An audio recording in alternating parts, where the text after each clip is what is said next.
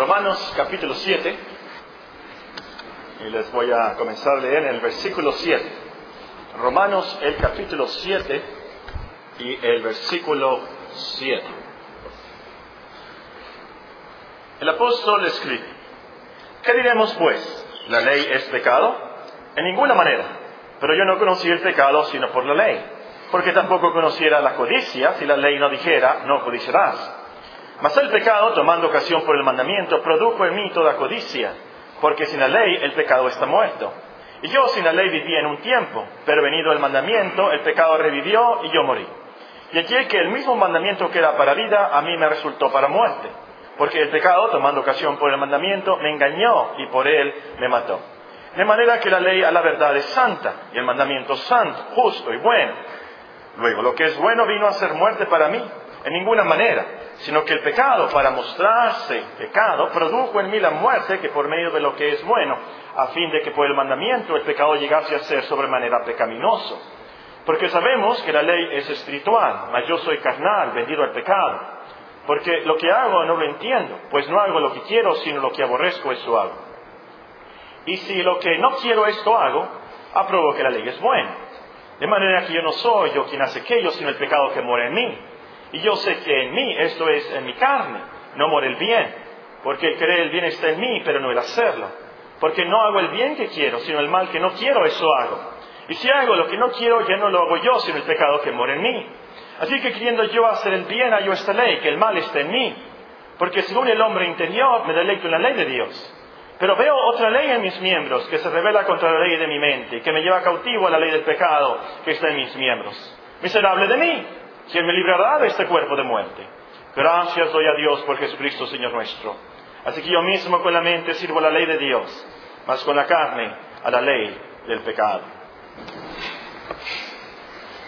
Un médico nos puede ayudar con la enfermedad que tengamos si sabe la causa, conoce el problema, cuál es la causa de esa enfermedad y también qué curso va a seguir la enfermedad y, si hay alguna medicina, un antídoto que, pueda aliviar esa enfermedad. el doctor tiene que investigar qué, provocó esa enfermedad. A lo mejor es una, una bacteria, es un virus, es algo hereditario, o un tumor que se está formando, hay una intoxicación, un veneno, o, tal vez es un atrofiamiento, o a lo último, a lo mejor es, la edad. Entonces, el doctor tiene que, el médico tiene que detectar eso y qué, curso va a seguir la enfermedad además, si va a tener fiebre, si va a seguir con dolores, si, si se va a quitar en unos días. Y si hay solución, si hay medicina, un antídoto que se le puede dar a la persona.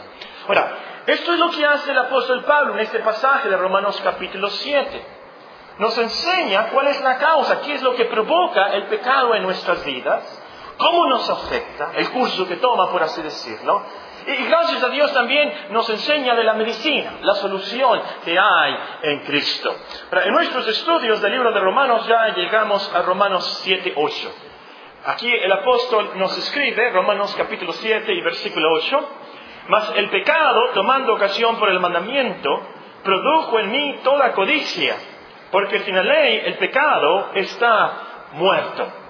Ahora vamos a estudiar este versículo frase por frase. La primera frase, el versículo comienza con la frase, más el pecado. El apóstol está hablando de su pecado. Como dice en el versículo 17, el pecado que mora en él.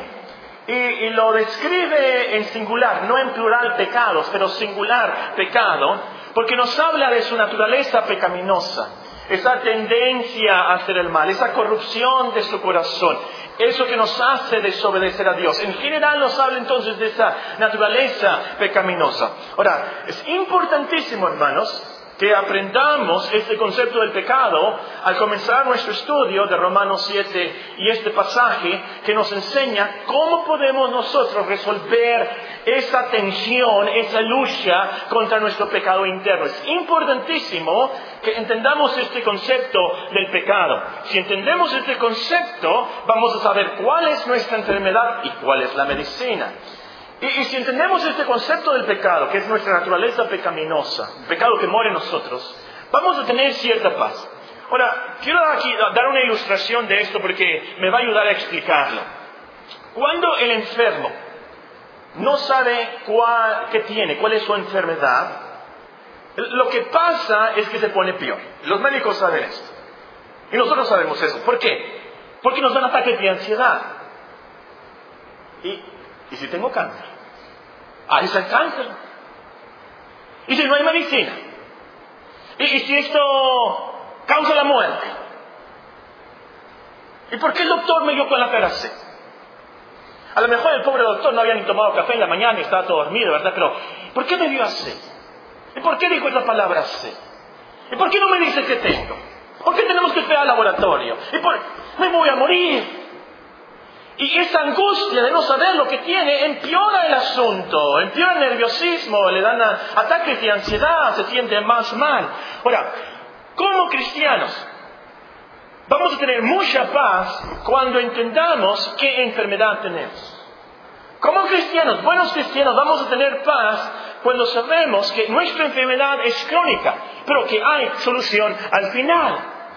Como cristianos vamos a tener más paz cuando reconozcamos que el pecado mora en nosotros y tenemos una naturaleza pecaminosa y que por eso tendemos a hacer el mal y por eso tenemos esos deseos carnales que batallan contra el alma, como dice Pedro. Ahora, yo quiero recalcar esto porque hay cristianos, buenos cristianos que vamos a ver en el cielo. Tratan de vivir la vida agradando a Dios, ya se bautizaron, eh, tratan de leer la Biblia todos los días, vienen a la iglesia, pero caen en ciertas tentaciones, fallan y se enojan y a veces gritan. Si son honestos van a confesar, me da mucha flojera ir a la iglesia. No hay un culto de oración porque va a llover y por adentro dicen, qué suave, qué suave. No, no, no voy a ir, qué, qué bueno. Si oran en sus casas, se quedan dormidos. Si son honestos van a confesar que les atraen las cosas del mundo.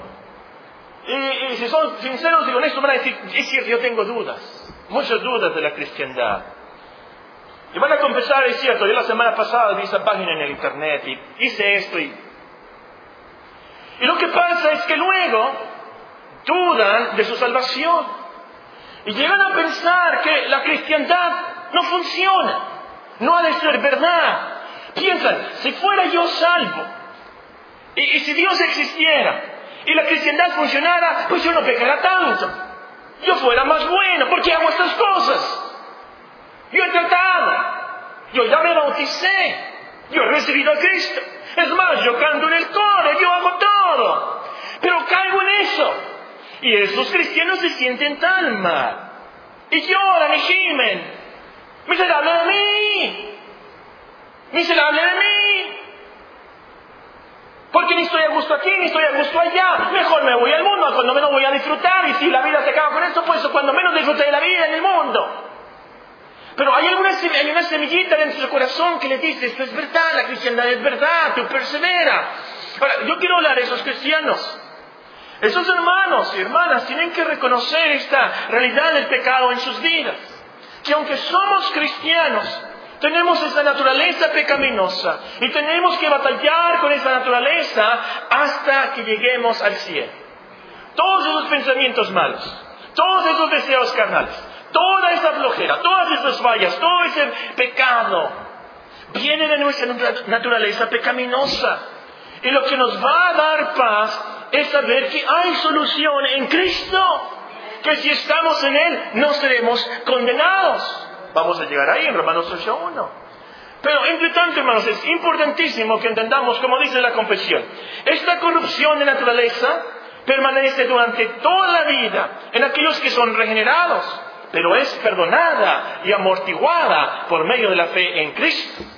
Capta esta verdad y no tendrás dudas de tu cristiandad. Capta esta verdad y vas a vivir con paz y más motivación, sabiendo, hay solución, no estoy loco. No soy único. Al final, Dios me va a dar la victoria sobre eso. Muy bien. La segunda frase de nuestro texto nos dice que este pecado, esta naturaleza pecaminosa, tomando, y vean el versículo, tomando ocasión por el mandamiento, produjo en mí toda codicia. Ahora, por el versículo anterior sabemos que el apóstol se refiere al décimo mandamiento que dice, no codiciarás.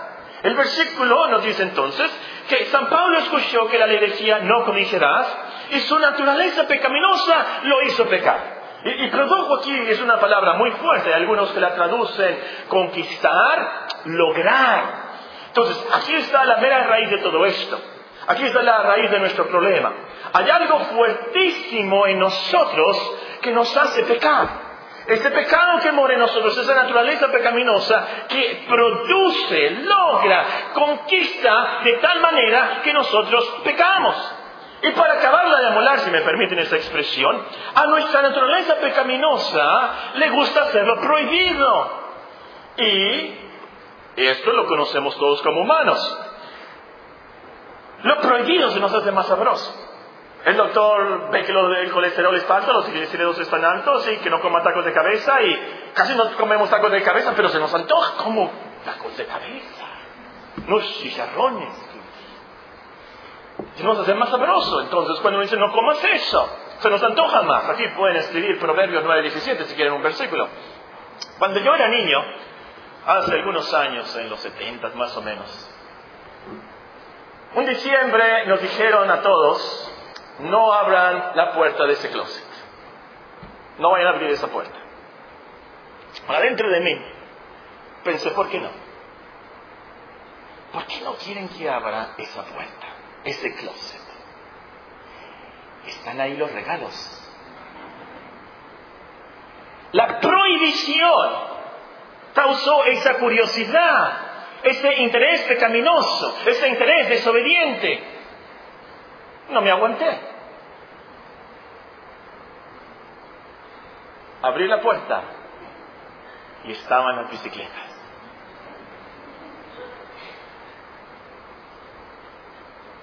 Si somos honestos, hermanos, vamos a reconocer esta verdad en nuestras vidas. Somos rebeldes. Queremos hacer nuestra voluntad, lo que nos gusta. No queremos negarnos a nosotros mismos. Entonces, si Dios nos dice algo, nuestra naturaleza pecaminosa nos hace que hagamos lo contrario. El domingo pasado les dije que todos nos debíamos de, llamar Barrabás. Ahora les digo que todos nos debemos de apellidar Contreras. Porque la ley de Dios nos dice algo y nosotros queremos hacer lo contrario. Queremos desobedecerla. ¿Por qué no? ¿Y por qué yo? ¿Por qué no lo debo de hacer a ver? ¿Y qué se siente si lo hago? Esa naturaleza pecaminosa es el pecado. Dios nos manda, ama a tu hermano y tú dices, ah, no, él me dejó de saludar y la, la, la, la, y yo no. Dios te manda horas sin cesar y tú dices, ah, no, no tengo tiempo, no me dan ganas, no me sale. Dios te manda honra a tu padre y a tu madre y tú dices, ah, no, ellos son así y así. Yo, yo no, yo no, yo no. Yo, yo estoy bien, ellos están mal. Esa es la naturaleza pecaminosa que tiene esa tendencia al mal y que tiene esa tendencia a hacer, decir y pensar lo contrario a lo que la ley de Dios dice. Ahora, quiero que noten también, lo mencionamos el domingo pasado, pero vale la pena subrayarlo en este pasaje una y otra vez. Noten que el apóstol escribe, produjo en mí, en mí. El mí se refiere al gran apóstol San Pablo, al gran apóstol que escribió la mayoría del Nuevo Testamento, el gran teólogo y predicador. Él confiesa que tenía esa naturaleza que lo llevó a codiciar. Ya lo notamos esto. Es una pequeña, este pasaje es una pequeña biografía espiritual de San Pablo.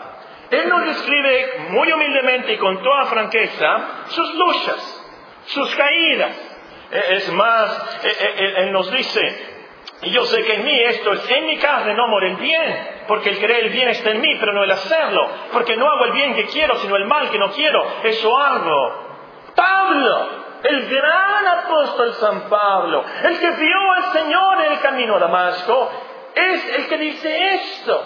Y él nos dice en nuestro texto que ese pecado, tomando ocasión por el mandamiento, produjo en mí, en mí, Pablo, toda codicia.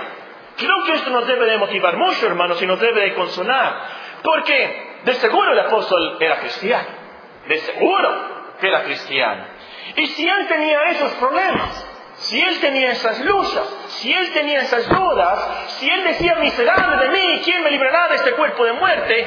Entonces quiere decir que nosotros podemos ser cristianos y sufrir esas cosas y tener esas luchas también. Eso nos debe consolar mucho. Y yo te digo a ti esta tarde como cristiano, no te desesperes. No, no, creas que la cristiandad no funciona o que eres un caso imposible, un cristiano de segunda. Hay un final feliz para el creyente con esas luchas. Hay un final feliz con el creyente con esas angustias. Hay una solución. Hay victoria en Cristo. Como vamos a ver al final del capítulo 7. Y también noten que el apóstol confiesa que el pecado produjo en él toda codicia, nos dice el texto. No un poco de codicia, pero toda codicia, ese deseo contrario a la voluntad de Dios, e-, ese deseo que no se veía porque estaba adentro, era un deseo, un pensamiento, algo de adentro, pero Dios veía ese deseo en su corazón y la raíz del pecado es pecado. Hay otras religiones que dicen que si está por dentro y todavía no lo haces, pues no hay problema, no es pecado. Pero la Biblia nos enseña que el pensamiento del corazón, lo de adentro, el deseo del corazón es pecado también. Porque eh, Dios nos dice no adulterará. Mateo 5 nos explica nuestro Señor Jesucristo. Esto quiere decir que si deseamos a una mujer en nuestro corazón, ya estamos codiciando, ya estamos adulterando y eso es pecado también. Ahora, al apóstol decir aquí toda codicia, incluye sí la intensidad de la codicia, pero también que era codicia a muchas cosas, no tan solamente el dinero, podemos codiciar dinero, por supuesto, cosas, pero también la fama, el placer sensual, los talentos de otros, la belleza de otros. Yo me imagino, y por supuesto no dice eso en la Biblia, pero San Pablo la mejor codiciaba ser como Gamaliel. Si yo logro ser como Gamaliel, tan famoso, tan erudito, tan conocedor, y yo, no sé. Pero esta codicia incluye muchas cosas, no tan solamente el dinero y, las cosas, pero toda codicia, dice el apóstol San y qué grave y terrible es esto, y por eso se siente tan mal, como vamos a ver después. Ahora, la última frase de nuestro texto, el apóstol nos enseña que esto sucedió así en su vida. Vean la última frase, porque sin ley el pecado está muerto. Mas el pecado, tomando ocasión por el mandamiento, produjo en mí toda codicia porque sin ley el pecado está muerto. Una mejor traducción de esto sería, porque sin la ley el pecado estaba muerto. Ahora, esto no quiere decir que el pecado no existía. Saulo de Tarso ciertamente pecó, claro que el pecado existía. Pero según Pablo, según Saulo de Tarso, él era irreprensible, como nos dice en Filipenses 3. Según él, él era sin falla, irreprensible. Según él, él no tenía problemas con el pecado. El problema no era ningún problema en su vida. Por supuesto, lo que pasó es que él no reconocía su pecaminosidad. Que tan inmundo y, y condenable era su pecado contra Dios. Así como la historia del joven rico, como me gusta llamarle a mí, el pobre joven rico. ¿Se acuerdan? Según él, él estaba guardando todos los mandamientos de Dios. Según él, no tenía ningún problema. Si no conocen la historia, pueden leerla en Lucas 18, 18. Este joven le dijo al Señor, yo he cumplido con todos estos mandamientos. Según él, no pecaba. Entonces el Señor Jesucristo lo retó. Muy bien, vende todo lo que tienes dalo a los pobres y sígueme, sígueme.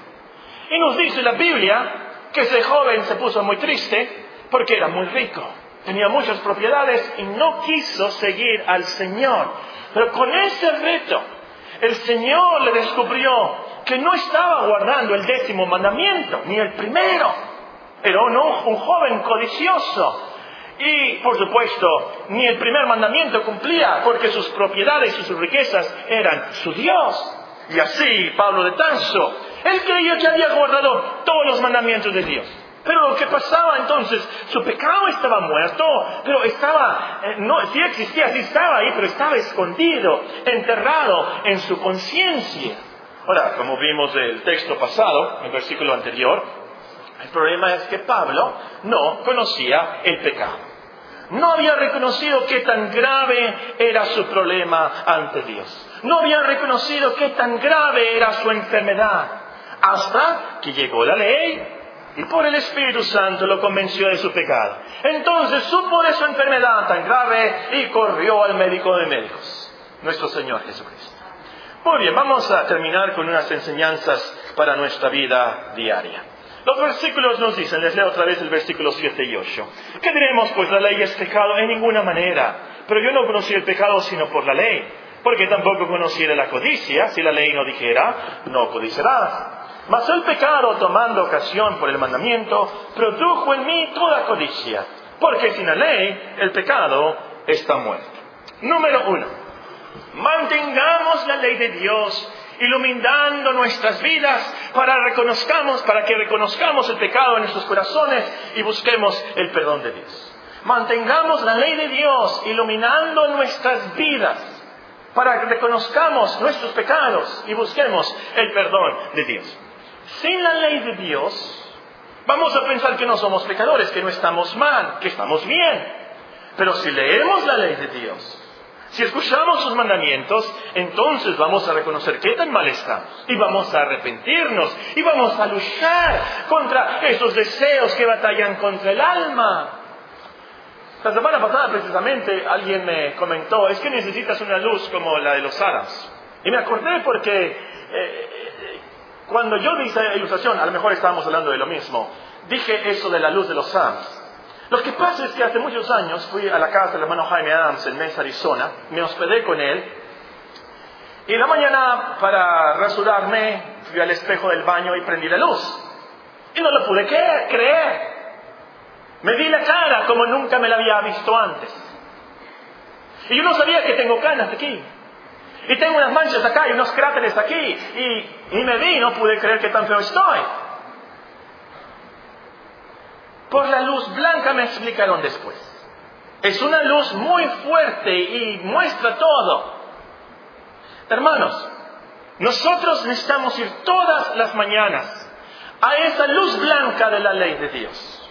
Para lavarnos bien y limpiarnos bien y fijarnos bien. En nuestra conciencia hay que quitar todas esas obras malas para que podamos adorar a Dios y podamos agradar. Sin la ley de Dios no vamos a poder saber si estamos mal o no. Tenemos entonces que escuchar la ley de Dios, predicar la ley de Dios, leer de la ley de Dios. Oren una y otra vez el Salmo 119, se los recomiendo. Cómo David ama la ley de Dios. Y este es uno de los principios más importantes de la vida del cristiano. Que tenemos que conocer que tan mal estamos para entonces saber que tenemos que limpiarnos, pero sobre todo apreciar a nuestro gran Salvador, que con su sangre nos limpia de toda mancha. Número dos, huyamos de toda codicia. Huyamos de toda codicia. Por este pasaje, algunos creen que el pecado del apóstol San Pablo, el pecado que le asediaba, que lo perseguía, que no lo dejaba en paz, que él fallaba mucho, era el pecado de la codicia. No sé, a lo mejor es posible, pero yo creo que todos tenemos problemas con este pecado. Yo creo que todos tenemos problemas con la codicia. Es un pecado que nos asedia a todos. Todos sufrimos de falta de contentamiento. No estamos satisfechos, satisfechos con lo que Dios nos da. Siempre queremos más. Y ahora, más que nunca, con tanta mercadotecnia, tanto materialismo que vemos en este mundo, es un pecado que más nos tienta, más nos tumba. Y sobre todo porque es un pecado muy fácil de esconder, porque está en lo profundo del corazón. Nadie sabe lo que codiciamos y lo que realmente queremos. Es un gran problema. A lo último, el gran problema del pecado de la codicia y toda codicia es que la codicia es idolatría. Es idolatría, porque las cosas toman el lugar de Dios. La fama que queremos toma el lugar de Dios. Nos hincamos ante nuestro celular, nos hincamos ante nuestro carro por la mañana, nos hincamos ante la cocina y ante la casa, nos hincamos ante esas cosas en vez de hincarnos ante Dios. Vivimos para eso, sufrimos por eso, en vez de por Dios. Hermanos, hay que huir de la codicia como si fuera una plaga bónica. No veas los anuncios. Te recomiendo que no veas revistas materialistas, no vale la pena. Júntate con los pobres en vez de con los ricos. Y acuérdate, como dice el apóstol San Pablo, que nada trajiste a este mundo y nada vas a poder sacar.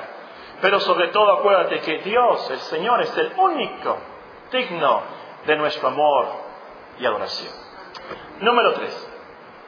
Al escuchar los mandamientos de Dios, Estemos atentos a las tentaciones contrarias. Al escuchar la ley de Dios, los mandamientos, estemos atentos a los ataques que el diablo va a hacer en nuestra naturaleza pecaminosa en cuanto a las tentaciones contrarias. El pecado toma ocasión por el mandamiento. Somos contreras por naturaleza. Si escuchas un sermón sobre el amor, ¿cuál va a ser la tentación? La tentación va a ser al rencor. Me está diciendo que ame a esa hermana, que ame a ese hermano, pero eh, es que el hermano me hizo esto. Mejor está la venganza, el, el odio. Si escuchas sobre la sumisión, esposas están sujetas a vuestros maridos. El diablo va a entrar, tu naturaleza va a entrar con, pero él no me quiere, él no me ama, él no me habla, él no. Yo no. Cuando él cambie, entonces yo voy a ser sumisa. ¿Qué va a pasar? Rebelión, altivez, obstinación, orgullo. Si nos llega un versículo, un mandamiento, un parte del sermón sobre la generosidad, ten cuidado de la avaricia, de ser tacaño el diablo es muy astuto. En nuestra naturaleza pecaminosa está dentro de nosotros, el pecado muere en nosotros y siempre va a tender a lo opuesto, a lo contrario. Número cuatro, penúltimo lugar. Tengamos compasión de los hermanos, los amigos, nuestros hijos, reconociendo que ellos mismos también tienen una naturaleza pecaminosa. Tengamos compasión, empatía, si sabe qué es, siempre quiero decir simpatía, pero me dicen que es empatía por los hijos, los hermanos, los, amigos. Ellos también tienen esta naturaleza pecaminosa. Todos los humanos tenemos una naturaleza pecaminosa desde nacimiento, desde nacimiento. Y aún los cristianos, como leímos y vemos y sabemos, tenemos este problema. Nadie es perfecto en este mundo. Todos tenemos el potencial de ser sicarios. Todos tenemos el potencial de ser homosexuales. Todos tenemos el potencial de ser ladrones. Todos nosotros tenemos esa naturaleza pecaminosa que puede explotar en pecados así. Por la gracia de Dios estamos controlados y nos ha salvado y nos ha regenerado. Y como dice la confesión, Cristo nos perdona esos pecados y amortigua eso. Bueno, el punto aquí es, tengamos compasión de todos de todos, especialmente de la familia, de la fe, de nuestra propia familia en nuestra casa. No juzguemos ni critiquemos sin misericordia y empatía. Ves a tu hijo, anda mal, muy mal. Piensa, él, ella, tiene ese pecado que mora en ella, esa naturaleza pecaminosa necesita madurar en Cristo, necesita ser transformado, necesita ser cambiado por el Espíritu Santo. Yo tengo esa naturaleza pecaminosa. Y si no fuera por la gracia de Dios, yo estuviera peor. Yo pasé por ahí. Acuérdate de los pecados de tu juventud. Que tú también tienes esa naturaleza pecaminosa, esa rebelión, ese orgullo, esa obstinación. Y ten compasión. Ten mucha compasión. Los hermanos de la iglesia, ninguno de nosotros somos perfectos. Ninguno. Ninguno es perfecto. Como alguien me dijo, todos tenemos una cola que nos pisa. Ah, es cierto, todos tenemos una cola que nos pisa. Es cierto. Pero precisamente por eso, porque tú tienes una cola que te pisen, no critiques, no juzgues. Pero con amor cristiano, ten compasión de esa hermana, de ese hermano, que a lo mejor falla tanto. Y lo ves año tras año. Mejor ora, ora y ora por él. Y por supuesto, eso no quiere decir que vamos a solapar pecados, pero aún en la disciplina, la reprensión, la exhortación, que sea con mucho amor y con mucha sabiduría. Y que esta verdad nos ayude a perdonar a los hermanos. Porque así como Dios nos perdona a nosotros, debemos de perdonar a los demás. En último lugar, reconozcamos que necesitamos un gran Salvador que nos ayude con nuestra naturaleza pecaminosa todos los días de nuestra vida hasta que lleguemos a la gloria. Necesitamos un gran Salvador que nos ayude con nuestro pecado que mora en nosotros todos los días de nuestra vida hasta que lleguemos a la gloria. Necesitamos un Salvador más fuerte que nuestra naturaleza pecaminosa, más fuerte que el diablo, más fuerte que nosotros, que nuestro carácter. Ese Salvador es Cristo Jesús, el Hijo de Dios que vino al mundo a salvar a pecadores como nosotros. Entonces, esta tarde, arrepiéntete de tus pecados, arrepiéntete, eh, entristecete por esa naturaleza que tú tienes y tú sabes que la tienes. Y cree estas buenas noticias, que Cristo vino a salvarnos de eso. Y esto es lo que nos da paz, hermanos y amigos. Saber que somos pecadores, que vamos a pecar hasta el último día de nuestras vidas, pero que Cristo nos salva, nos recibe, tiene misericordia de nosotros. Y su sangre, como dice en 1 Juan capítulo 1, nos limpia continuamente de todos nuestros pecados. Él manda su Espíritu a ayudarnos en la lucha contra nuestros pecados. Y nosotros por agradecimiento. Le alabamos, vivimos una vida esforzándonos por no caer en esos pecados. Nos, nos esforzamos, cambiamos poco a poco por la gracia de Dios. Ustedes conocen el himno Sublime Gracia, uno de los más famosos de, de la cristiandad, Sublime Gracia. ¿Se acuerdan del autor Newton? Este hombre se estaba muriendo, le, dio así como Alzheimer, y se le estaba olvidando todo. Las últimas palabras que dijo fue, se me ha olvidado todo, casi no recuerdo nada, pero una cosa sé, soy un gran pecador, pero tengo un gran Salvador. Soy un gran pecador, pero tengo un gran Salvador. Eso es la cristiandad. Y eso es lo que te va a dar paz esta tarde como cristiano, como buen cristiano. Sal de estas puertas con mucha esperanza, mucha motivación. Dios sabe que somos pecadores todos. Pero Cristo nos salva y nos perdona y amortigua esta naturaleza pecaminosa y nos ayuda a vencer el pecado. Oremos. Oremos.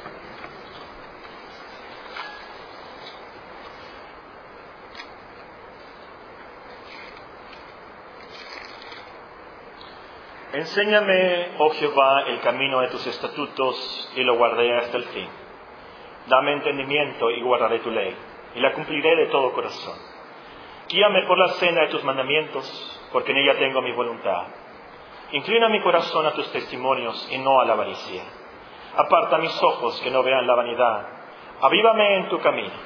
Confirma tu palabra a tu siervo que te teme.